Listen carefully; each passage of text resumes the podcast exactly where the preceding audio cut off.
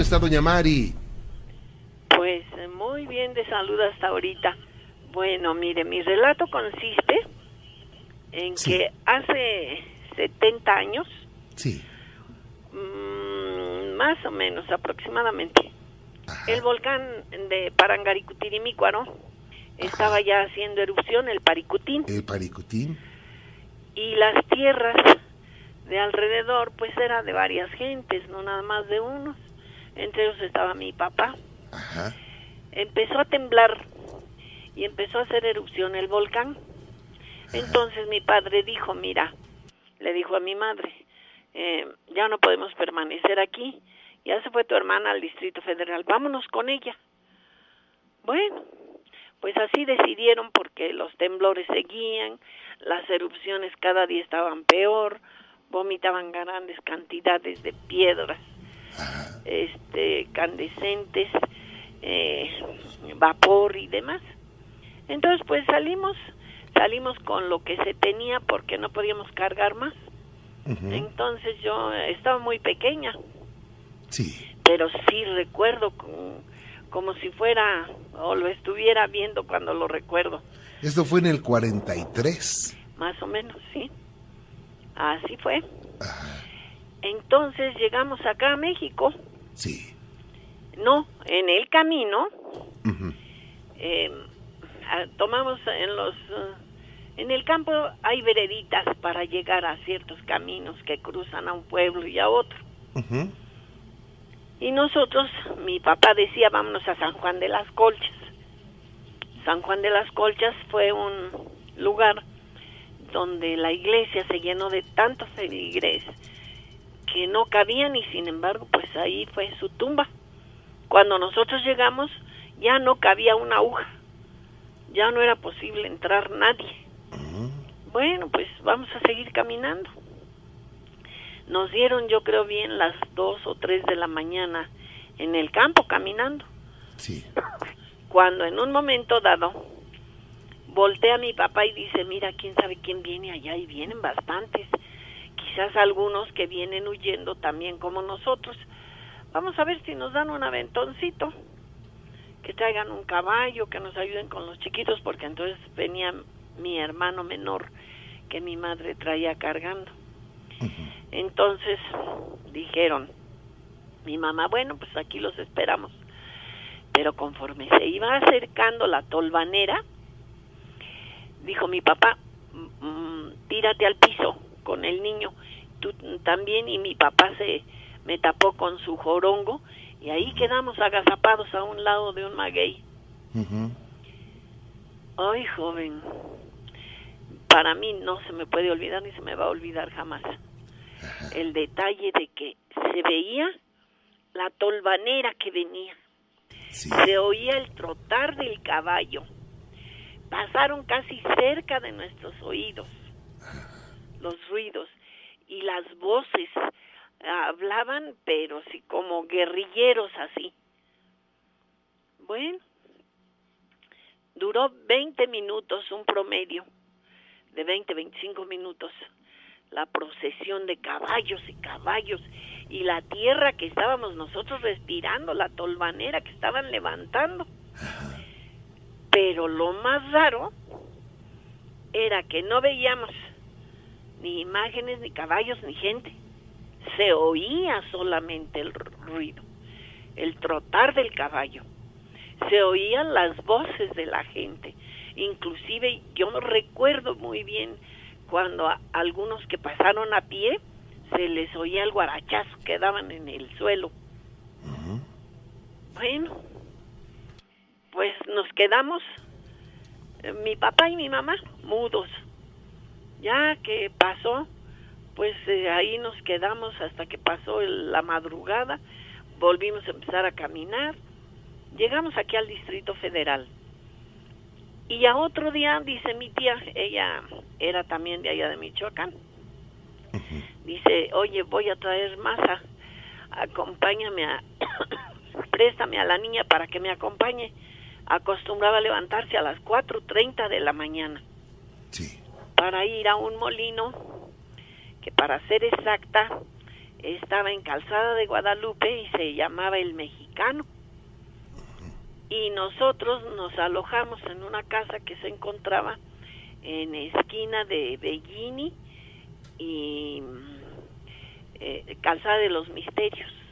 Ajá. Entonces salimos de la casa, llevo media dormida todavía con mi tía, ella me jalaba de la mano y ella cargando su, su cubeta con, con su maíz que ya iba cocido. Ya nada más en el molino se lo molían en aquella época. Bueno, íbamos aproximándonos, ahora le voy a dar la, la cita y el lugar exacto, a mm, Juventino Rosas. ujú. Juventino Rosas y Misterios. Ahí se encuentra un misterio un poco antes de llegar a la esquina. Sí. Entonces íbamos caminando, me llevaba mi tía de la mano. Cuando siento que mi tía se para de momento y yo busco qué era lo que la hizo pararse. Ajá. Que entonces sucedió que aproximándonos nosotros quedamos un poco antes, a la mitad del misterio que está antes de llegar a Juventino Rosas. Y la cajita pasó frente a nuestros ojos, le daba la altura casi de la cintura a mi tía porque era muy alta. Una cajita. Una cajita, sí, la pura cajita se veía, Eh, ¿Una cajita de qué, perdón? de madera, parecía de madera, Ah, ok. sí. Entonces pasó junto de nosotros, hacia mí, a mi altura de mis ojos, pero a la, a la altura de la cintura de mi tía. Entonces todos hablábamos pu- eh, purépecha. Y sucede que ella empezó a rezar en purépecha y estaba suplicando a Dios qué está pasando aquí y me agarraba de la mano fuertemente y yo pues ni me asustaba, yo me quedé asombrada de ver la cajita que volaba. Finalmente la cajita se aproximó y pensamos que iba a chocar con el em, con el misterio Ajá. con la columna. No, bien que la desvió. Entonces había una bardita al bajar la vía del tren a un lado del, del misterio. Había una bardita que más tarde vino a ser un salón de baile que le pusieron el Unión, el, muchos títulos tuvo ese baile. Pero se incrustó la cajita en la barda que era de adobe, como Sí. si hubiera sido gelatina. Así entró la cajita. Y nosotros, pues mi tía nos acercamos a ver la cajita donde se perdió. Pero también le urgía ir a que le, le molieran su maíz. Entonces fuimos al, al molino y regresamos por el mismo sitio. Ya había amanecido totalmente. No había huella de nada. ¿Cómo? No, no se veía nada. No se veía que hubiera entrado alguna, algún objeto, algo. No, nada, nada. Estaban los adobes íntegros. Pero nosotros lo vimos. Bueno, le platico esto porque yo aún todavía me, me pregunto qué fenómenos estuvimos observando en esa época. ¿Por qué? ¿Cómo? ¿Por qué los sonidos, los caballos, el habla de la gente? La tolvanera que se levantó además. Como si ustedes estuvieran eh, situados en otro escenario, en otra época. Así más o menos. Así. Ahora, yo tenía muchas ganas de platicarle esto porque yo soy hipermano adicta. Ah, muchas gracias. Bueno, yo no más. me duermo si no escucho la mano peluda. Oiga, muchas El gracias. detalle es que no había tenido oportunidad ni el valor. Le digo que para esto se necesita tener valor. ¿Por qué? Porque mm, tan vieja pueden decir, eh, imaginándose cosas. Y esto no, no se imaginó, lo vivimos. Claro, usted y otras personas. Claro, mi mamá, mi papá, Y bueno, en ese momento, ¿qué pensaban ustedes? Su papá y su mamá, ¿qué concluían? le voy a platicar algo. Que mi madre decía son las ánimas benditas del purgatorio, mija. Ujú. Tú no te alarmes. Es que son las que a veces nos cuidan. Porque como que a mí me quería entrar un ataque de nervios. Sí. No, no, no, tranquilízate, hija. Son las ánimas benditas del purgatorio. Pues detrás de toda esa tranquilidad, pues como después ya nadie mencionó nada, y luego todo esto era en idioma purépecha, en dialecto, imagínese cómo estábamos. Pues jamás tocamos el asunto, pero a partir de que yo oigo la mano peluda, me tenía unas ganas enormes de platicar esto porque para mí fue un fenómeno que aún con mis 75 años de edad no me lo explico. Si hay otras dimensiones, como dijo Einstein, pues eh, quizás existan, eh, quizás no las vemos, pero ahí están. Claro. Eh, pues no sabría explicar todavía ese fenómeno, joven. Y, fíjese que, que realmente lo que tienen los científicos hoy en día son hipótesis y teorías, no tienen seguridades. Y yo también me voy, me inclino mucho, y digo, muchos expertos a lo largo de los siglos se inclinan por un mundo paralelo, es decir, otra dimensión u otras dimensiones. Otras dimensiones. Que por alguna causa eh, vibratoria ustedes pudieron penetrar a ella. Pues quizás, sí. Pero eso no lo voy a olvidar jamás. Jamás, no se me olvida. Pero tampoco lo podía platicar porque me ocasionaba vergüenza, pena, oír que otros dijeran, mira, eso no es cierto. ¿Te lo imaginaste? y no, la verdad es esa, de que uno vivió el instante. Claro. Y, y fue una cosa angustiosa porque veníamos huyendo del volcán, del Parangaricutirimícuaro, que ya estaba en plena erupción. Esto ya era para el mes de octubre, noviembre. Ajá. Porque inició en febrero la erupción. Así fue. Sí fue una cosa tremenda, ¿eh? Y fíjese que ya para noviembre eh, hay un fenómeno que se, que se registra en algunos lugares en el mes de noviembre, cerca del Día de Muertos, eh, que es una procesión, le llaman procesión de las ánimas. Y muchas personas afirman haber visto esto, que ven una procesión con personas, con velas, pero sin embargo se desaparecen. Digo, usted no vio esto, pero fue algo parecido. Pues sí, porque aunque estaba yo chica, yo aunque estaba tirada en el piso, estábamos tirados en el suelo, los, los cuatro. Mi papá, mi mamá, mi hermano y yo. Sí. Pero sentíamos el polvo de, del paso de los caballos y de la gente. Oíamos las voces, sí. Claro. Pero el detalle más importante era que yo no vi ni caballos ni gente. ¿Solo los escuchó y vio la polvadera? inclusive llegaban a pasar gente a pie y se oían los uh, los guarachazos que daban en el piso rápido, rápido, rápido. Pues duró unos 25 minutos y ahí estuvimos hasta que se pasó. Se calmó todo, pero mi papá y mi mamá se quedaron inmóviles. Ahí nos pasamos hasta que amaneció para volver a seguir caminando. En aquella época no había camiones, no había nada. Mm, caballos, estábamos en plena sierra casi. Claro. Burros, nada. Ya muchos habían salido. Nosotros que éramos unos de los últimos que nos estábamos quedando. Y luego nos venimos a causa de que había un señor, don Juan, que alquilaba su yunta, eran dos yuntas que tenía y todas las tardes, todas las mañanas llevaba sus yuntas y todas las tardes regresaba con sus yuntas el señor. Pero cuando empezó a temblar el volcán, nos hacía como canicas, nos rodaba hasta donde podía Vibraba la tierra, ¿verdad? Vibraba, sí, y bufaba. Entonces nos regresaba otra vez y la gente se, se hincaba, lloraba, rezaba de todo. Entonces yo alcancé a distinguir cuando venía el señor don Juan con sus animales, mm, dos yuntas, él venía en medio de las dos yuntas y empezó el temblor, pero fuerte. Él fue el que decidió a mi papá para que el, el detalle ese, para que nos viniéramos al distrito, porque en un momento estuvo tan fuerte el temblor que aunque me agarró mi papá de la mano, yo me fui rodando. Y él, pues, aunque me jalaba y todo, pues él también iba rodando junto conmigo, pero no nos podíamos ni detener. Entonces vimos bien cómo se abrió la tierra y se tragó los animales de don Juan y don Juan.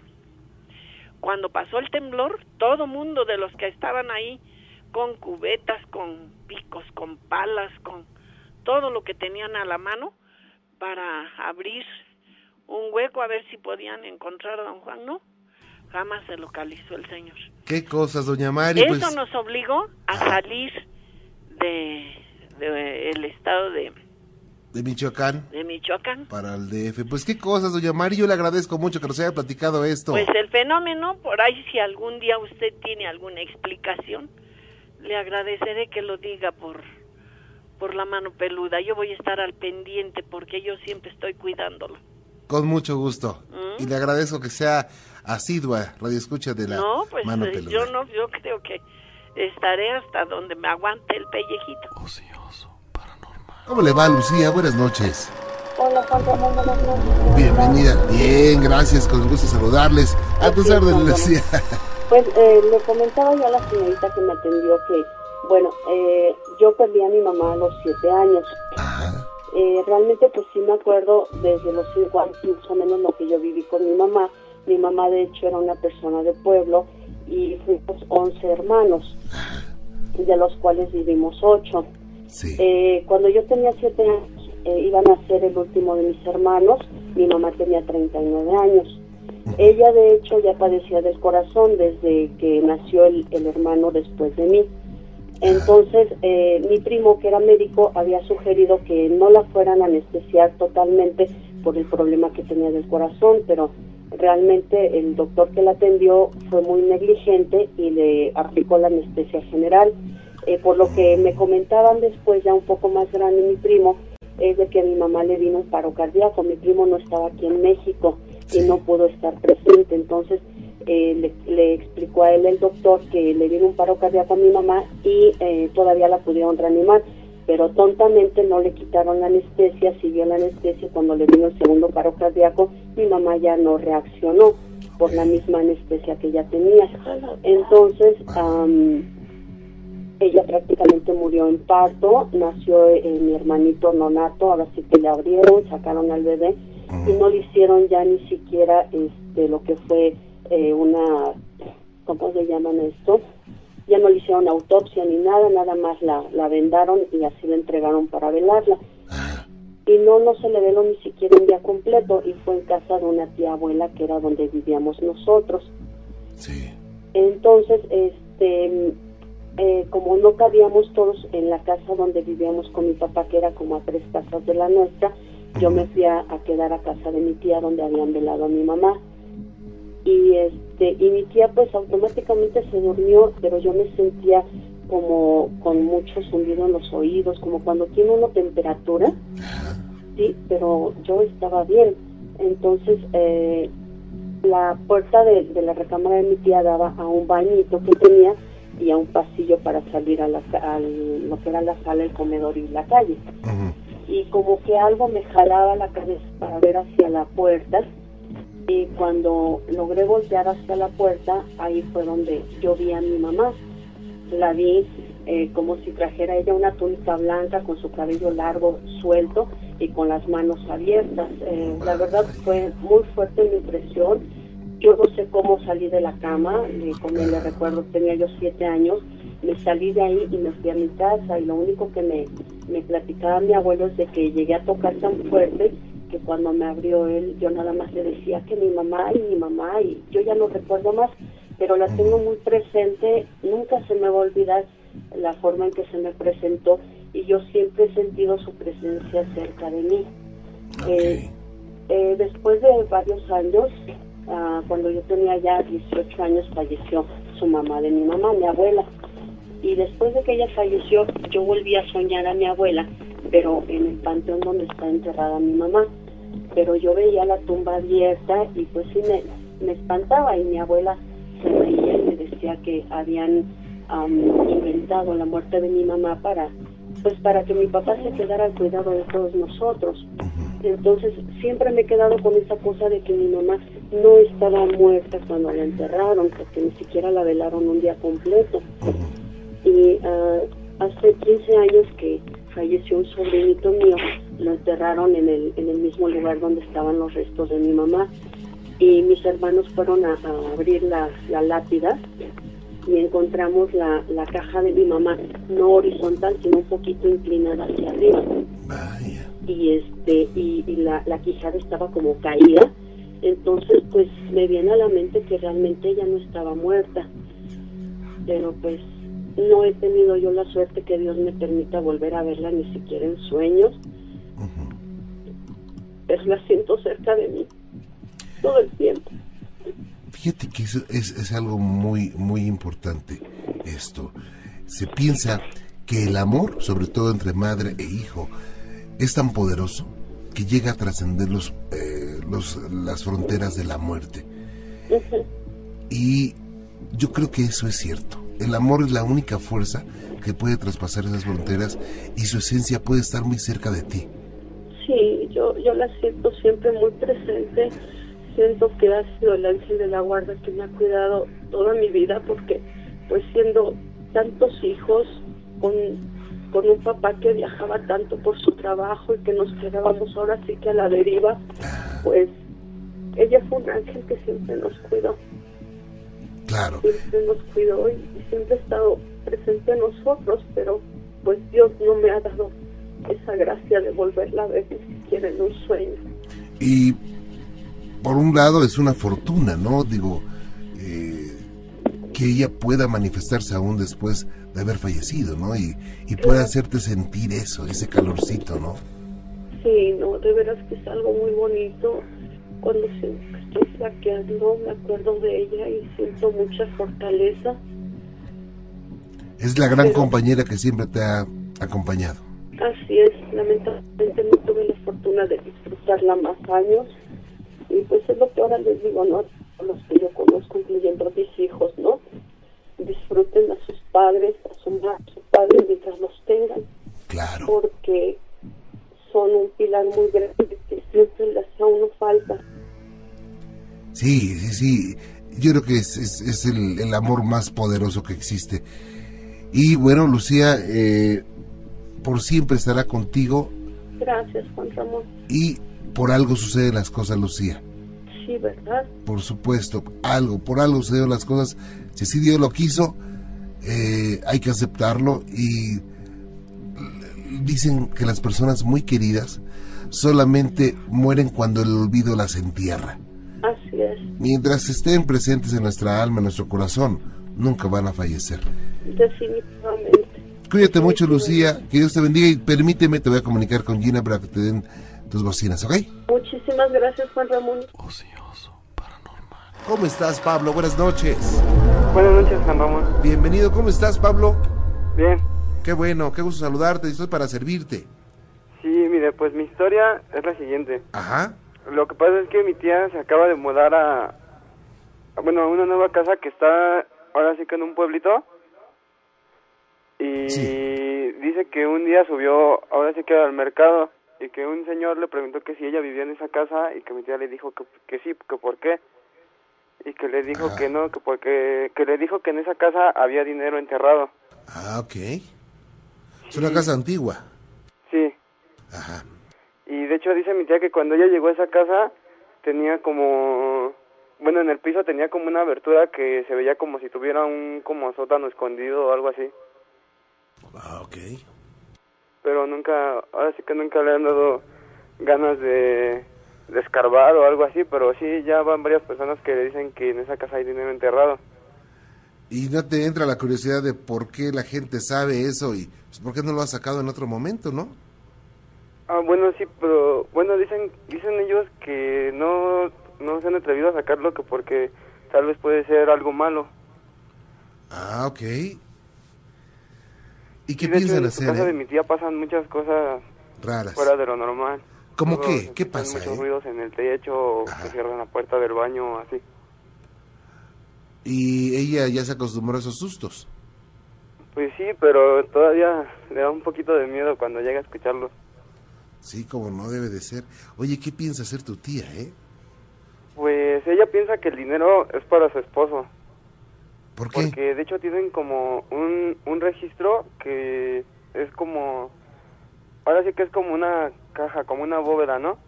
Ajá. Y un día, o sea, mi tío sí lo pudo abrir bien y todo, y después lo cerró y ya nadie lo ha podido abrir. Ah, ok.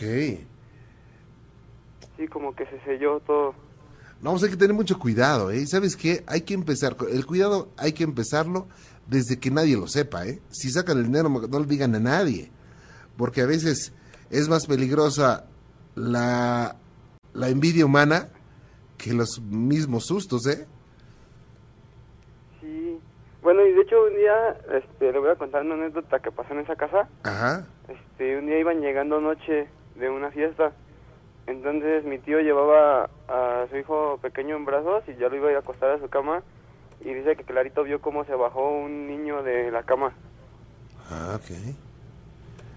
Y entonces sí, pues, este, queríamos saber si eso qué significa o si alguien se murió en esa casa o algo así.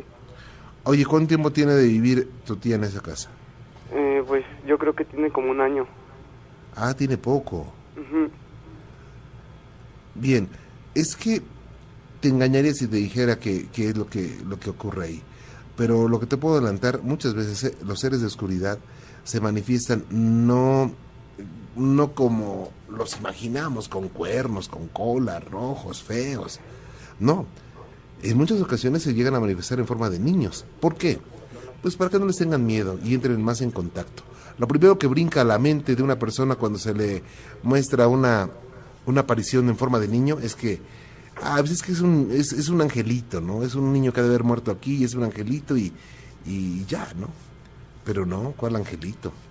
Bueno, sí, porque también este, en su cisterna Sí. este, dice que, bueno, yo también ya vi, hay unas, unas como manitas, ahora sí que también como de niño, pero así como si un niño se hubiera mojado la mano y la marca en la pared. Ajá. Y su cisterna constantemente se llena y no, no se quitan las manitas. Ah, ok. Oye, esto, esto ya es común y no han pensado en cambiarse. No, pues ellos no, no pe- bueno, de hecho creo que mi tía sí ya quiere vender la casa y comprar Ah. un terreno en Cuernavaca, pero no, pues creo que no se anima porque igual su esposo está ahorita en Estados Unidos y hasta que regrese. Ah, ok, porque, pues, si no, habría que hacer algo, ¿eh? Habría que hacer algo de- ahí. De hecho, algo también que puede ser un factor es que su casa queda muy alejado ahora sí que del pueblito. Ajá, Queda en una curva y atrás queda todo el bosque. ajá. También por eso ella piensa que le pasan cosas de, ahora sí que de fantasmas o algo así. Pues yo creo que sería bueno que, sería muy bueno que, que, que pensara en, en hacer algo. O sea, no necesariamente en venderla, ¿no? Pero en hacer al- algo. O quitarse esos, esos fantasmas de ahí, o vender la casa con todo y fantasmas, ¿no? Pues sí, pero pues dile que, que, que, que tenga mucho cuidado con eso del, del tesoro, el supuesto tesoro, porque a veces de verdad la envidia humana es más, más, más fuerte que un espanto, ¿eh? sí, mire, también una vecina que tiene dice que en una ocasión ella ya estaba durmiendo y estaba esperando a su esposo que llega tarde de trabajar. Entonces pasó un camión y que, que alumbró a su techo como es de lámina y dice que vio la cara del diablo, quién sabe si sea cierto. Pues digo, mm, igual no fue la del diablo, pero fue, fue algo muy fuerte. Vaya, pues, Pablo, si habla con ella y si quiere que hagamos una investigación en su casa, la hacemos con mucho gusto, ¿eh? Ujú. No, no nos dedicamos a sacar tesoros, pero eh, que tenga mucho cuidado con eso del tesoro, ¿eh?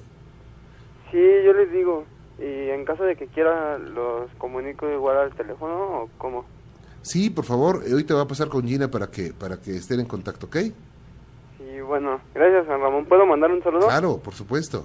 Ah, pues le mando un saludo a mi hermano, que le apodan el bolo. El bolo. Ajá. Ajá. Y a mi otro hermano se llama Miguel y a mis papás. ¿Cómo no? Sí, bueno. Claro que sí.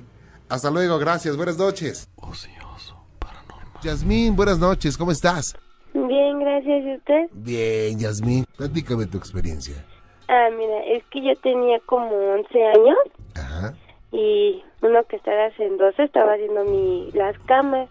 Ajá. Y en eso de estaba viendo hacia la ventana y de reojo vi a un señor sentado en una silla con un sombrero. O sea, un señor que nunca habías visto.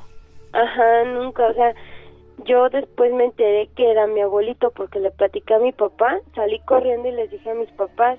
O sea, lo viste y dijiste, ah, caray, ¿quién, es- quién se metió a la casa? Y pum, saliste corriendo. Ajá, lo que más me, este, me dio miedo es de que pues no, nunca lo había visto y yo estaba sola en el cuarto. Sí. Y este, y ya salí les platicé a mi papá, a mis papás y pues el que se sacó más de onda fue mi papá. Sí. Y ya me llevaron con mi abuelita y este me dijo, a ver hija, ¿cómo era el señor? Digo, no, pues es que se veía que era alto, de sombrero con un lunar. Ajá. Y como que se quedó así también, como que ups. Este, y yo nunca yo nunca había visto fotos de mi papá, de mi abuelito. Y este, hasta que él- ella me enseñó una foto y era el mismo señor. Oye, ¿qué, vi- qué, qué sentiste cuando viste que el señor de la foto era igualito a la persona que se te manifestó? Ay, no, sí me di un buen de miedo. ¿Te dio miedo? Ay, sí, pues yo no lo conocía. Pero ya lo conociste. Sí, y, este, y pues mi abuelita primero me dijo, pues si ese que tú viste es tu abuelito, me dice, pero a él nunca lo enterramos con gorro, pero sí le gustaba. Ah. Y así como que, ah, bueno, y Oye, después, mande. dime, dime, dime. no, mande, Oye, y bueno, ¿no dejó algún aroma especial? como que a flores, o sea, un, un aroma raro. Y ya después yo ya ya no me sentía muy a gusto y este un día ya mi abuelita le dijo a mi papá que me llevara al panteón. Y también llegamos como que me sentía bien rata. Y ya lo vimos y ya estuvimos ahí un rato en su tumba. Y ya después pasó un buen tiempo. Mi papá me platicó su historia de que mi abuelito sí murió en la calle. Este no la verdad no sé por qué. Y que no casi no tenía comunicación con él. Y hace como tres, cuatro años, ya eh, nosotros vivimos en otra casa. Este, de repente también estaba yo en la, en la sala y de reojo vi que otra vez pasó un señor alto. Ujú. Es como que sí me sacó otra vez de onda y le dije a mi mamá. Y como conocemos a una señora que las cartas y algo así, este, dijo que sí, que ella iba a venir. Y ya este, vino aquí a la casa y me dice, a ver, ¿tú ves un señor así, así, así? Me digo, sí. Me dice, nada más es cuando tú estás sola. Me digo, sí. Dice, ah, me dice, ¿y sabes quién es? Le digo, pues no, la verdad no. Me dice, pues es tu abuelito. Así de, ah, ¿a poco? Me dice, sí, es tu abuelito. Este, mi papá y él no tuvieron mucha comunicación y pues ahorita Sí. yo tam, ahorita la verdad yo tampoco tengo mucha comunicación con papá. Y me dice, porque como se separaron mis papás. Pues así que yo con mi mamá y pues ya no. Y este, y me dice, ¿y sabes qué, qué quiere decirte o qué le quieres preguntar? Digo, no, pues más que nada que, porque se me aparece mucho a mí. O sea, y luego yo tenía una foto de ellos, de mi abuelito y mi abuelita casados, y no, yo no aguantaba ver ese cuadro, sentía la mirada bien pesada de mi abuelito. Una vez hasta lo tuve que voltear porque sí, sí me dio mucho miedo. De plano. Sí, de plano, dije, no, lo tenía ahí volteado abajo, atrás de mi closet, lo guardé y me dijo, ¿qué quieres preguntarle? Digo, no, pues que, ¿qué es lo que quiere? O sea, ¿qué quiere que le diga a mi abuelita o a mi papá? Me dice, ah, bueno, y dice, ahí puso sus cartas y me dice, no, es que lo único que quiere tu abuelito es de que tú estés con tu papá, que si él no lo disfrutó, tú lo disfrutes. Y yo, ah, bueno, y este, me dice, y tú tienes un cuadro, ¿verdad? Enséñamelo. Ya se lo saqué. Me dice, sí, eso es lo que quiere. Quiere que tú estés más tiempo con tu papá que el tiempo que no pudo disfrutarlo él. Y ya este empecé a estar más tiempo con mi papá y ahorita ya creo que ya se calmaron tantito y ya ya no se aparece tanto aquí en mi casa. Oye, pero pues qué susto te llevaste, ¿no? Ay, no, sí, después de mucho tiempo volver a verlo. ¿Hace cuánto tiempo ocurrió esto? Este, la primera vez que lo vi fue como hace 11 años, más o menos. Porque yo tenía 11, estábamos en un departamento. Ahí fue la primera vez que lo vi. Sí. Después mi abuelita ya fue cuando me dio su foto y hace como cinco años más o menos fue cuando volvió a aparecer aquí en mi casa. Vaya. Oye, ¿y sería tu abuelito o sería alguna energía traviesa que andaba haciéndose pasar por tu abuelito? ¿Tú qué piensas? Pues, pues supuestamente dice la, la chava que vino que es mi abuelito.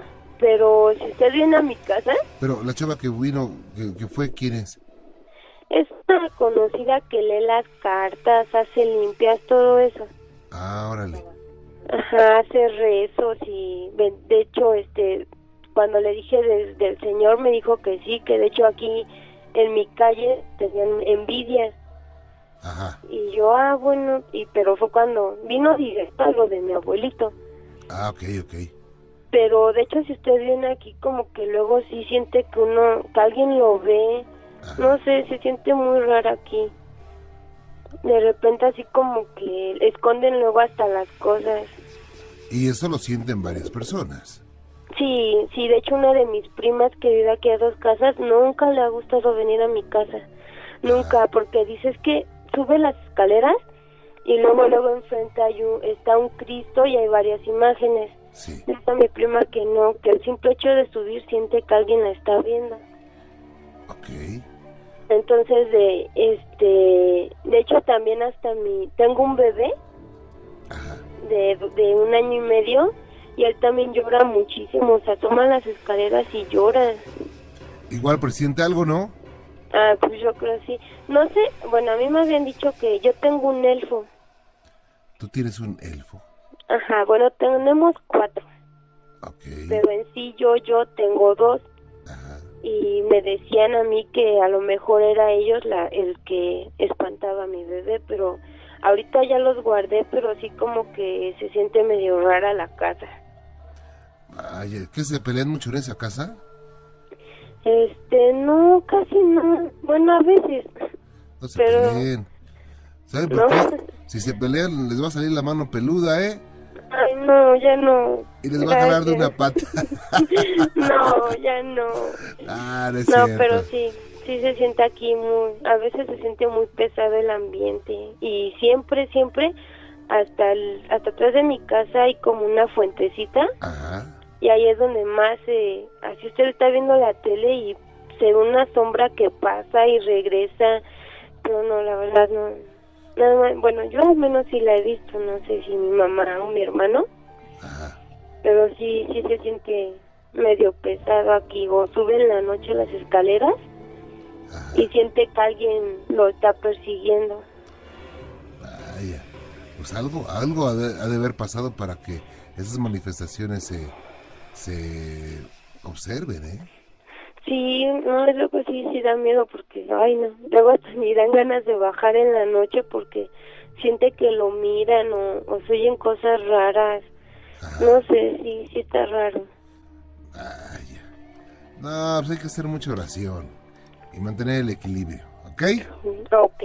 Y oiga, ¿y es cierto eso de los elfos? Bueno, mija, lo que tú tienes son unas figuras en forma de elfo. Los elfos son seres elementales de la naturaleza que, bueno, se dice que así como los duendes, las hadas, los trolls, pues eh, habitan en la tierra mucho antes de que el hombre llegara a poblarla. Entonces se piensa por los nórdicos que esas figuras fueron consagradas en un ritual especial y que van a dar protección para la salud, el dinero, en fin, etcétera, etcétera. Lo cierto, esa es una tradición nórdica que adoran esas figuras. Pero lo que tú tienes nada más es una figurita decorativa, mija. ¿Sabes por qué puede tener efecto? Cuando tú le das la magia de la fe. Cuando tú lo tienes por algo a ese, a ese, a ese muñequito, es, entonces se piensa que son seres traviesos que se hacen pasar por el elfo o el troll y te pueden, eh, se pueden manifestar de alguna forma. Pero no, lo que tú tienes solamente son unas figuritas, no te preocupes por eso. Nada más no, no esperes que esas figuritas cambien tu vida, tu suerte, tu amor, tu dinero. Pues no, porque pues el futuro, el futuro lo, lo, lo hacemos nosotros, lo vamos fabricando. Es por eso que dicen por ahí que el momento más importante de tu vida es precisamente ahorita, porque tú tienes control sobre él, Sí, eso sí. ¿verdad? Ujú. Ocioso, paranormal. Diego, sea a tus órdenes.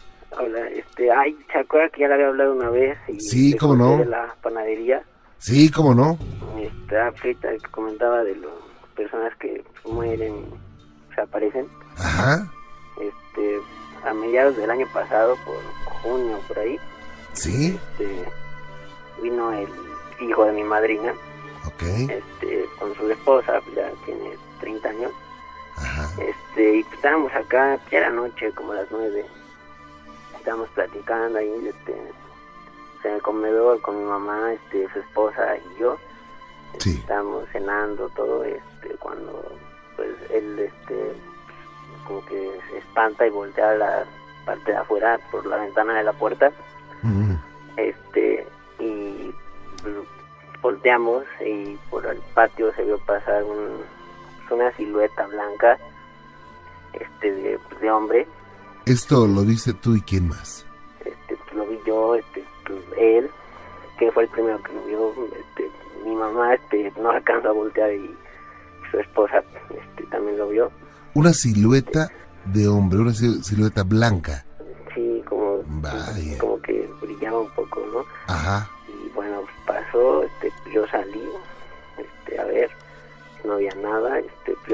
igual mi hermano no sí, este pero pues no nada.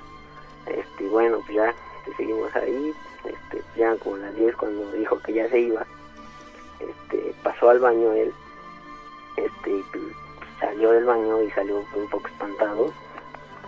Y pues, que bueno, que, que tenía no y nos dijo que pues, en el ventana el baño tiene una ventana opaca este y él dice que ella vio como alguien se acercaba hacia la a la ventana se veía la misma silueta dice él blanca y pues de repente así desapareció. Este y bueno ya se, se sacó mucho de onda y estaba medio espantado.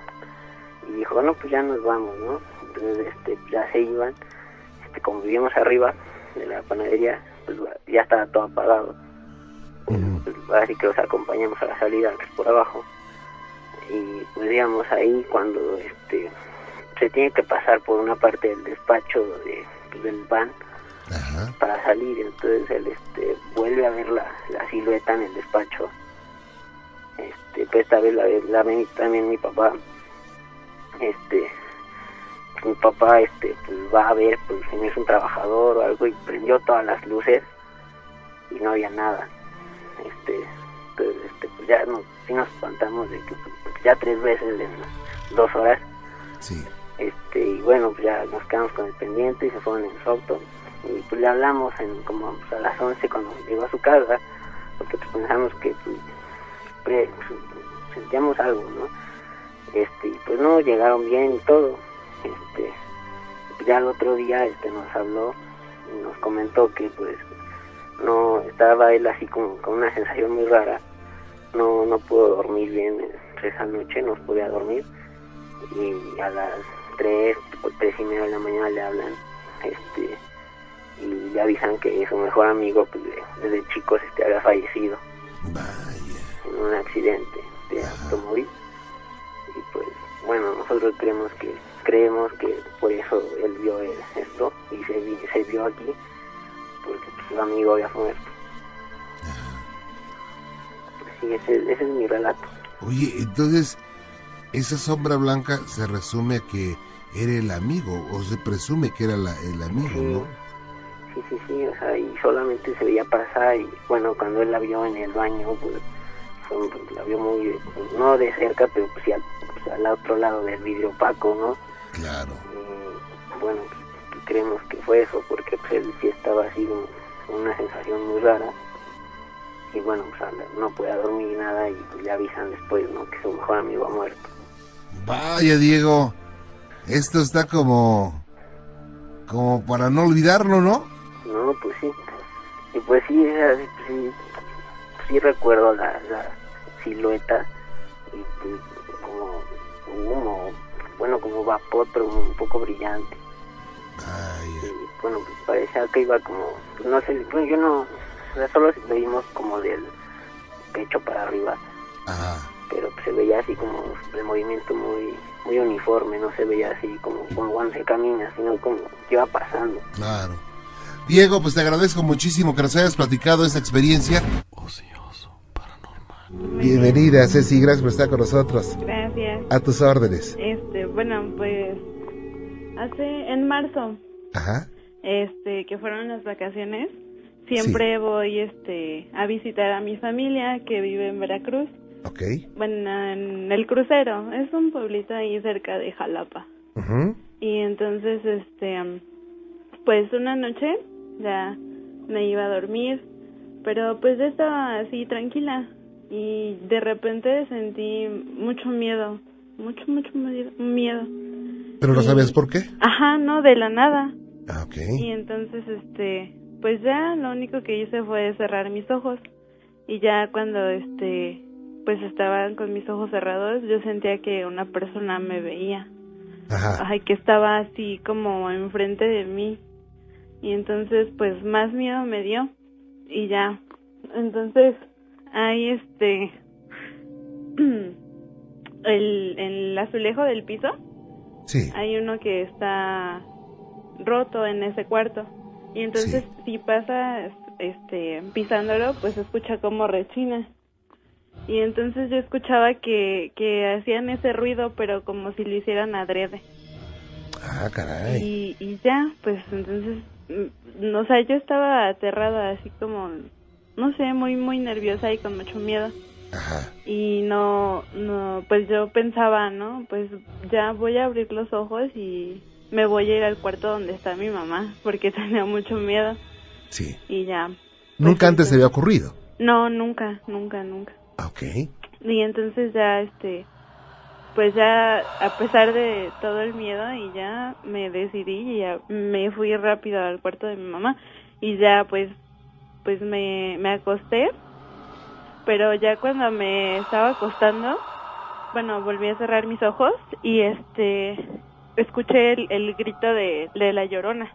Wow. ¿Y cómo era el grito, eh? Pues no no es así de que hay mis hijos, eso no no, bueno, a mí no me no lo escuché así. Es un grito lastimero nada más, ¿verdad? Ajá, así un un lamento así, pero muy grande, muy enorme y no sentí muy muy muy feo. Así muy así sentí que recorría mi cuerpo un frío, un escalofrío muy muy muy feo. Ah. Y ya pues así como que me, me quedé muy asustada y ya. Pero ya luego me dormí y ya pues. De hecho mi tío y una de mis primas nos contaba que, que ellas también lo habían escuchado. Que es como, como algo pues mm, que pasa algo seguido. Ok. Y ya cuando estaba yo, cuando escuché eso, todos los perros empezaron a, a alterar y empezaron como a ladrar así bien feo. Como a volverse locos, ¿no? Ajá. Wow. Y ya, pues sí, se siente muy feo. Oye, y bueno, esto, de esto se dieron cuenta algunas personas más. Mm, no, mi mamá estaba demasiado dormida, ni siquiera se dio cuenta cuando me metí a su cuarto. Y al otro día, vecinos o amigos no te dijeron que también escucharon algo parecido. No, le dije a mi mamá y ya pues me dijo, ah, pues ves que tu, tu tío y tu prima nos habían contado que sí era algo recurrente. Sí, fíjate que se dice que, que la llorona, cuando está cerca, o el grito de la llorona, cuando está cerca, se- eh, cuando se oye cerca, ella está lejos. Y cuando se oye lejos, ella está cerca. Y es muy peculiar que los perros hagan mucho escándalo porque lo perciben, no solamente los perros, también los animalitos, los pájaros, en fin, los animales domésticos. Y también se piensa que esto se presenta en un lugar donde hubo agua. Hay o hubo agua, un río, una laguna, en fin. Pero Sí. ¿no se te enchinó la piel? Ay, sí, de más. Pues sí, de, de hecho, creo que era la primera vez que me pasaba algo así. ¿Antes creías en fantasmas y todo esto? Pues de hecho a mí me gusta, me interesa mucho ese tema. O sea, Pero- siempre Pero nunca te había pasado nada. no. Y ahora ya te pasó y ya tienes que contarle a tus nietos. sí, eso sí. Y de hecho, cuando lo que dice del grito, Ajá. yo lo escuché que era así como de muy lejos. Ajá. Y pues yo ya había escuchado eso de que si está lejos, es que está cerca. Y pues más miedo me dio. Claro, fíjate que grabamos uno ah, hace como tres años, Ujú. allá por Veracruz, y mañana lo voy a traer y a ver si coincide con lo que escuchaste. Ah, ok, bien, bien. Sí, ¿Ok? bien. Sí, sí, diario, diario lo escucho. Te lo agradezco Sí. mucho.